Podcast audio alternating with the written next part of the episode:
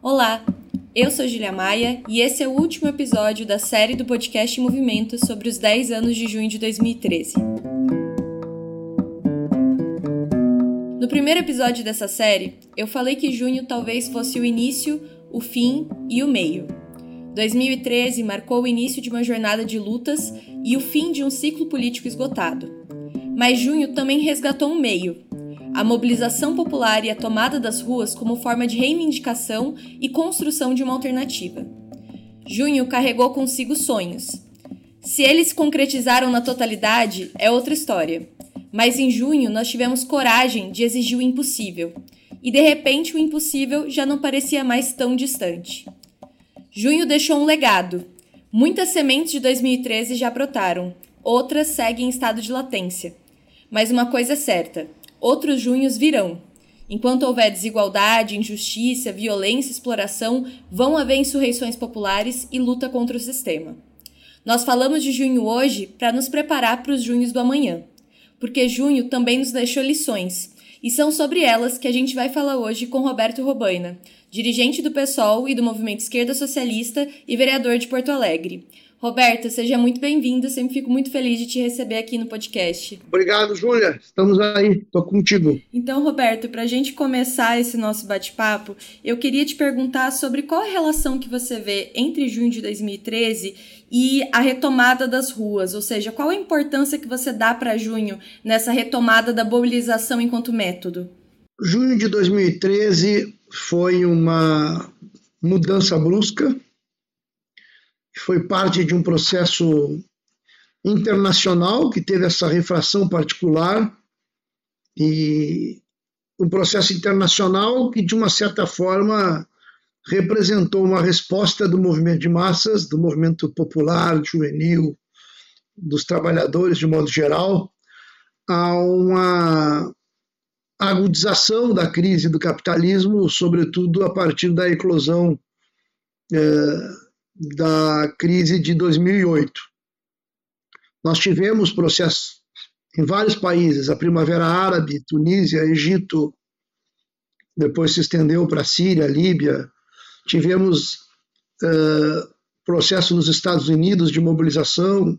Um ano depois, bem, teve Turquia, no mesmo ano também, em 2013. Um ano depois, em 2014, a luta dos indignados da Espanha, a tomada das praças. Junho teve esse contexto.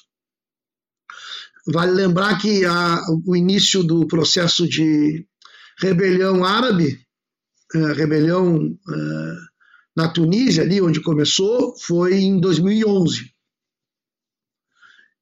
A tua pergunta é mais específica, né? Que importância tem isso para a retomada das ruas?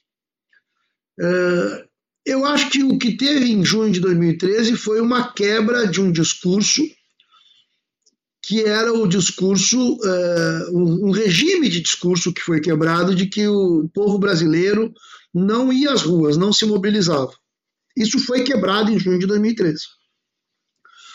Fazia muito tempo, muitos anos, mais de uma década que não havia uma mobilização importante. A, a última mobilização de massas que nós tivemos antes de junho de 2013 foi em 1992 no Fora Collor e antes de 92, as mobilizações de 89 da campanha Lula presidente, a greve geral de 14 e 15 de março, e a campanha das diretas em 1984. Então, se pegar a história, digamos, pós da redemocratização, da chamada redemocratização para cá, nós tivemos 1984, 1989, 1992 e depois de 1992, junho de 2013. Olha o tempo. Não é que não passou nada entre 92 e, e junho de 2013. Teve lutas, teve processos, teve lutas, algumas mais importantes, MST nos anos 90, luta de caminhoneiro nos anos 90, mas eh, não foram erupções de massas. Erupção de massa, seja evento de massas, foi 84, 89, 92, 2013. E o mais contundente, não necessariamente o mais importante, mas o mais contundente, em termos de radicalidade, em termos de força de rua, foi junho de 2013.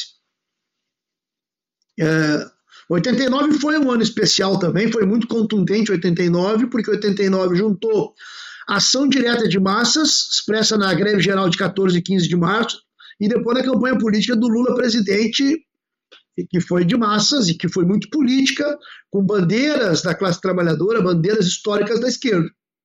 Então, 89 foi um ano especial. 84 caiu a ditadura, mas não teve a radicalidade. Então, junho de 2013 quebrou o discurso, porque de 92 até 2013 foi se consolidando um certo discurso de que o povo brasileiro não saía às ruas. E a eleição do próprio Lula em 2003, 2002, que o Lula se elege, teve muito componente de negociação, a tal ponto que o Lula, quando ganha a presidência, antes, em agosto de 2002, havia escrito a tal de carta ao povo brasileiro, que era, na verdade, um compromisso de que o PT aceitaria governar o Brasil em colaboração de classes com a alta burguesia, os interesses dos bancos não seriam afetados, e isso tudo foi eh, logo em seguida eh, sacramentado no discurso do Lula de que ele dizia que todos ganharam, né? Nos governos deles, todo mundo ganhou. Os pobres ganharam, os ricos ganharam, nunca se ganhou tanto dinheiro. Foi um pouco o discurso do Lula. Né? No Brasil, não houve, nos governos do Lula, realmente combate à desigualdade. Isso são dados, né? São, são, então, essa quebra desse regime de discurso é o que ajuda a fazer com que junho de 2013 tenha importância hoje. E é interessante que, infelizmente, o PT é o partido que hoje, no balanço dos 10 anos, é o partido que mais ataca junho de 2013. O que é grave, porque o PT estando no governo agora, se o PT no governo eh, tem a intenção de fazer mudanças estruturais, coisa que a gente não, evidentemente que a gente não está vendo isso, nem está vendo essas intenções, mas se o PT tivesse isso, o PT teria que justamente buscar se apoiar num processo de desenvolvimento de mobilizações. Então, quando o PT entra e faz um balanço de que junho de 2013 foi um desastre para o Brasil, ele está reforçando, ele está tentando retomar um discurso de que não vale a pena se mobilizar, o que é grave. Então, o balanço de junho de 2013 tem importância para hoje também, por isso que.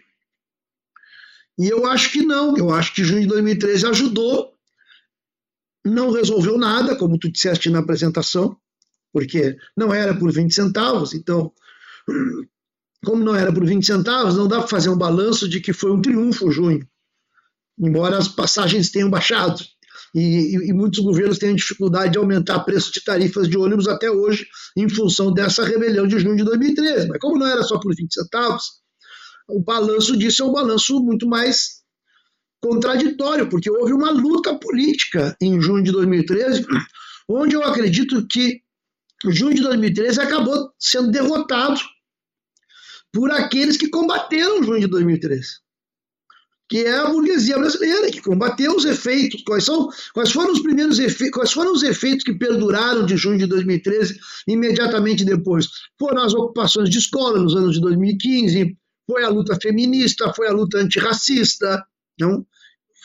Isso menos as lutas da classe trabalhadora mais organizada, porque a classe trabalhadora foi muito afetada por, por, esse processo de desemprego estrutural, de redução dos direitos, não? Então, a classe de, de mudanças tecnológicas que diminuem que, que, que diminuem o, o, peso do trabalho, né, do trabalhador, né, que, que, que dificultam a organização sindical, mas a burguesia atacou junho, tentando atacar esses efeitos de junho, e infelizmente também a gente viu que o, que o PT está fazendo isso. Né? O PT está fazendo isso. É, mas eu insisto, né? junho de 2013 quebrou esse discurso de que o povo brasileiro não se mobiliza, embora, embora nós não tenhamos resolvido nada, e junho teve um componente muito forte, foi muito reprimido junho. As pessoas esquecem de dizer isso junho de 2013 foi muito reprimido. Então, aquelas energias que desabrocharam, que, que eclodiram ali, elas foram abafadas, elas foram derrotadas. Não é que elas. Não teve derrota histórica, mas teve muita repressão. Teve lei antiterrorista depois, porque junho estourou na Copa das Confederações, no ano seguinte foi Copa do Mundo.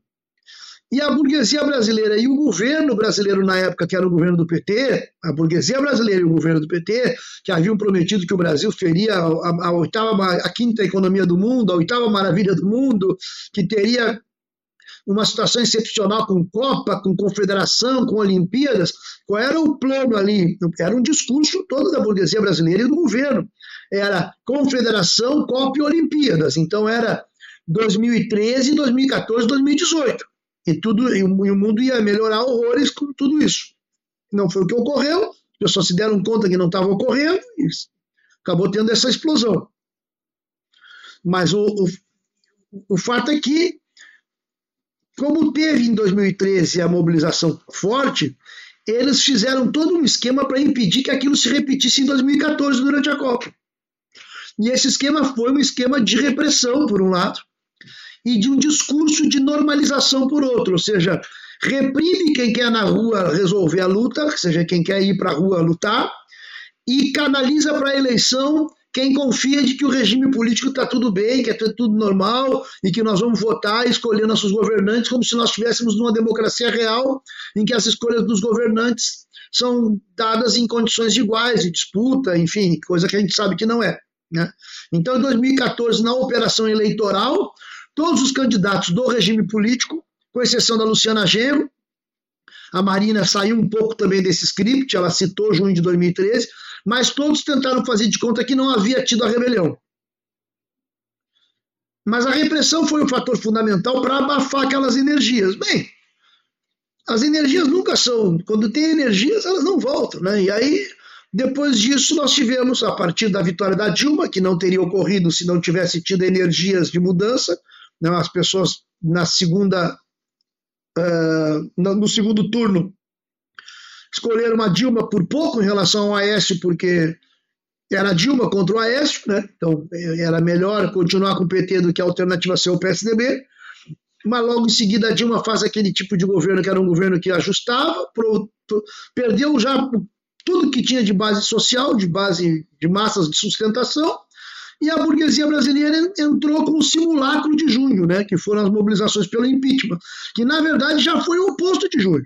Foi a contracara de junho, não foi resultado de junho no sentido de que foi continuidade de junho, não. Foi a negação de junho utilizando também a ação de rua. Foi a resposta a junho. Junho queria produzir uma mudança estrutural enfrentando os interesses dos grandes capitalistas.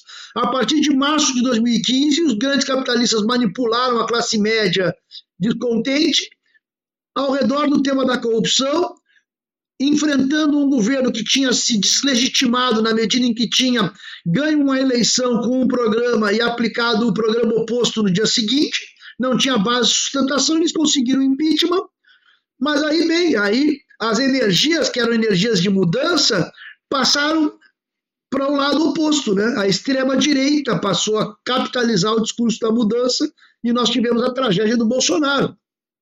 Então é óbvio que é um processo de conflitos que nós temos em curso na sociedade brasileira, e eu atribuo isso a um processo é, de subjetivação que começou em junho. Isso é verdade. Qual foi a subjetivação que começou em junho? A subjetivação ligada à luta, à mobilização, à, à defesa de direitos e à ideia de ir para a rua. Só que quando tem processos de massas, de ações, quando tem grandes acontecimentos que produzem mudanças, mudanças subjetivas em cada indivíduo, que tem que escolher o que fazer quando existe uma mudança social, de aderir a isso, ou ficar indiferente, ou ser contra, a subjetivação não é só uma subjetivação de aderir. Também existe a subjetivação daqueles que vão contra, daqueles que tentam ocultar, daqueles que tentam desviar. Por isso que eu, eu para a revista Movimento, que nós estamos lançando, escrevi um artigo baseado numa elaboração teórica do Alain Badiou, que é um filósofo francês militante e ainda vivo, né? Já é uma tem mais de 80 anos já, é, é, um, é, um, é um intelectual que produz uma obra muito muito rica e ele faz justamente uma teoria do sujeito. Ele estabelece que quando tem um grande acontecimento, é, dentro desse grande acontecimento, há um processo de subjetivação de uma parte das pessoas que são fiéis a esse acontecimento e tratam de desenvolver as consequências desse acontecimento. Mas há também sujeitos que tentam reagir. São sujeitos obscuros e os sujeitos reativos. E nós tivemos uma força muito grande de sujeitos obscuros e reativos contra junho, que juntou a Globo, que juntou a burguesia, que por incrível que pareça juntou o PT, e que, na combinação entre repressão e desvio para o terreno parlamentar e eleitoral das energias que tivemos em junho, acabou abafando e impedindo que as energias de junho significassem uma, uma luta mais contínua por mudanças estruturais e anticapitalistas no Brasil, e nós tivemos realmente uma, uma, uma derrota que foi, no final das contas, um processo de, de impeachment, não? o processo de é, governo Temer com suas reformas, e em seguida ainda o processo do governo Bolsonaro. Mas aí concluo, mas depois dessa tragédia, o que também possibilitou a derrota do Bolsonaro foram as energias que produziram junho. Ele não, a, o tsunami, a mobilização da educação a partir de 15 de maio e 30 de maio de 2019, o ascenso das mulheres, em 2020, a luta do movimento negro, que é evidentemente aí não são só as energias de junho, porque o mundo seguiu se movimentando e foram as energias da luta antirracista nos Estados Unidos, né? sobretudo a partir da, da, da, do assassinato de George Floyd, que, porque o mundo está conectado. O que eu quero chamar a atenção é que a mobilização de rua ela é essencial e, e, e, fazer a política com esse critério é fundamental. Não há chance de mudanças estruturais se não se tiver como método a mobilização e a organização. E aí, concluo, Júlia, eh, botando esse tema, que o que faltou em junho foi justamente, e esse é um motivo importante, né, de crise que nós temos hoje, de crise de orientação, digamos assim, de crise de, de, de direção que faltou em junho justamente a organização e um programa, uma alternativa capaz de apontar no caminho. Isso não teve em junho, porque junho, embora eh, tenha tido muitos ativistas envolvidos, nesse sentido não foi espontâneo, teve muita gente que se ligou a junho, que mobilizou por junho, mas evidentemente que junho não teve um programa e não teve uma organização e não teve um processo de auto-organização capaz de se conectar entre si, os vários grupos, os vários coletivos, e não, não teve um processo de organização é, de massas capaz de oferecer uma alternativa para o país, e isso também é muito importante para explicar as dificuldades que nós estamos tendo hoje, porque a tarefa segue sendo essa: organizar socializar o processo de organização e nutrir um programa, nutrir uma orientação, garantir uma orientação que seja uma orientação, na minha opinião, basicamente é, que, que aponte a necessidade de que os ricos paguem pela crise e não a classe trabalhadora. Enfim, aí é um problema ligado ao programa e às tarefas que estão postas hoje, que infelizmente ainda nós não temos resolvido e junho não resolveu. E entre vitórias e derrotas, é, entre legados e contradições, você já falou um pouco sobre a questão da ausência de programa, mas eu queria te perguntar sobre quais são as lições que junho deixa para nós, para os próximos junhos que talvez virão, quais são as lições que a gente tem que aprender com o junho que já foi? Eu acho que o mais importante é a necessidade de organização de base.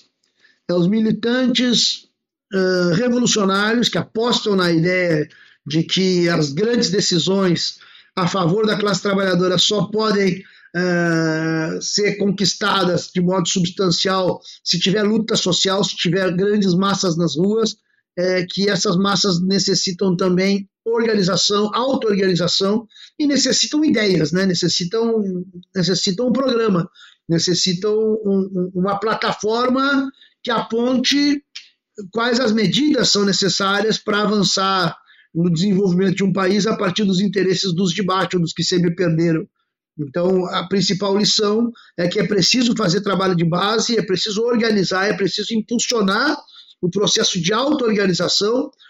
Isso quer dizer impulsionar a organização dos trabalhadores em sindicatos, em sindicatos que devem ser democratizados, onde a base deve controlar os sindicatos, em associações de bairros, em diretórios acadêmicos, em diretórios centrais, em articulações de comitês, sejam comitês contra a fome, comitês contra o desemprego, enfim, é preciso impulsionar o processo de trabalho de base e de organização de base e um programa, ou seja, quais são as ideias, quais são as propostas que devem nortear um trabalho é, de construção de uma alternativa que não passa, que não passa em, em, em, apostar de que o parlamento vai resolver os problemas do país, ou que esse judiciário vai resolver, ou que simplesmente votar no processo eleitoral para presidente, para governador ou para prefeito vai resolver.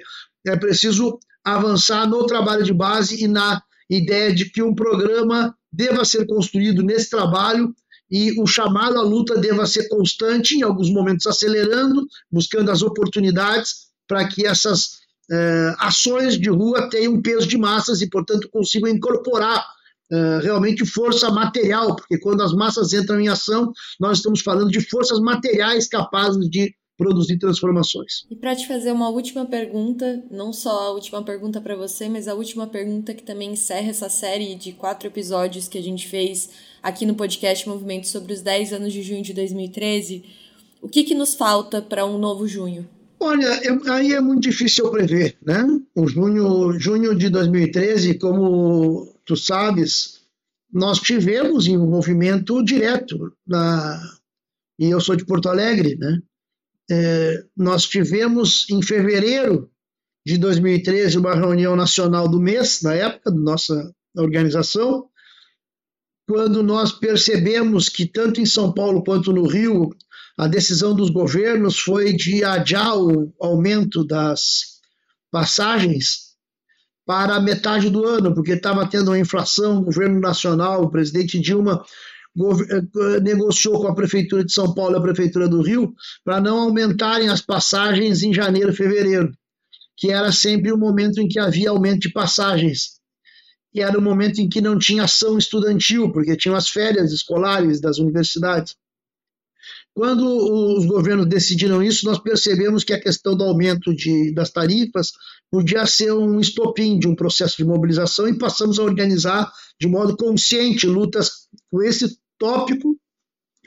Começamos em Porto Alegre, porque em Porto Alegre não ocorreu isso que ocorreu em São Paulo e no Rio. E o governo, mais uma vez, tentou aplicar esse aumento em fevereiro, março, por um período ali, sobretudo foi março, e o estopim foi em abril. Quando veio o aumento, veio em abril, teve uma eclosão da mobilização, teve uma ação judicial que deu ganho de causa para o movimento, mas já foi protesto de massas ali para Porto Alegre. E São Paulo já tinha um grupo político juntos, constituído, já diz, faz, façamos como Porto Alegre. E começou a impulsionar em São Paulo. A partir de São Paulo, com a força de São Paulo, que é a capital política do país, o processo se generalizou e se nacionalizou. O que, que eu estou dizendo com isso? Que não se sabe quando pode estourar uma grande rebelião, mas o fato é que é preciso ter grupos políticos que trabalhem para organizar as reivindicações, para que pensem a luta, tratem estratégias para impulsionar as mobilizações, que às vezes, às vezes a coisa acontece. Quer dizer, junho de 2013 foi uma explosão com, com, com um grau de espontaneidade enorme, mas se não tivesse tido trabalho anterior, não iria ocorrer. Então, a gente não tem como saber quando vai ocorrer uma nova explosão, mas nós podemos trabalhar por ela. E caso ela ocorra, é muito importante que ela tenha uma orientação. E nesse sentido, o trabalho de base é fundamental e a clareza programática dos grupos envolvidos na militância socialista revolucionária é fundamental. Então, é sempre um debate necessário. Não? O trabalho cotidiano, a elaboração cotidiana, a teoria, os cursos de formação, para que a gente possa, num nível de é, trabalho de vanguarda, digamos assim, poder coesionar um determinado é, setor, uma determinada parte da militância, para que se tenha capacidade de ação em momentos em que as massas entram. E quando as massas entram, as massas. Bem, aí as massas entram com a sua cultura, com a sua acumulação, eh, e a gente tem que fazer trabalho de base para que haja sempre uma aproximação entre os militantes mais cotidianos e as pessoas que entram na política nesses momentos excepcionais, que são os verdadeiros momentos da política e da mudança. E, portanto, o verdadeiro teste de quem é militante todos os dias. Roberto, muito obrigada por essa entrevista. E além de te agradecer, quero também agradecer todo mundo que escutou essa nossa série do podcast Movimento, que desde o primeiro episódio nos acompanhou até aqui, que foi também uma jornada, não uma jornada como junho de 2013, mas uma jornada de memória e de debate sobre o que foi junho e espero que essa jornada também tenha servido para nós nos armarmos para as lutas do futuro, que estão tão conectadas com as pautas, com as bandeiras e com a existência do que foi junho de 2013 no Brasil. Então, muito obrigada a você, Roberto, e também a todo mundo que nos acompanha. Obrigado, Júlia. Parabéns pelo trabalho. Sigamos. Podcast Movimento é uma iniciativa da revista Movimento e do Movimento Esquerda Socialista. Nos acompanhe também pelo site movimentorevista.com.br. A trilha sonora de Alex Maia e a edição de áudio da Zap Multimídia.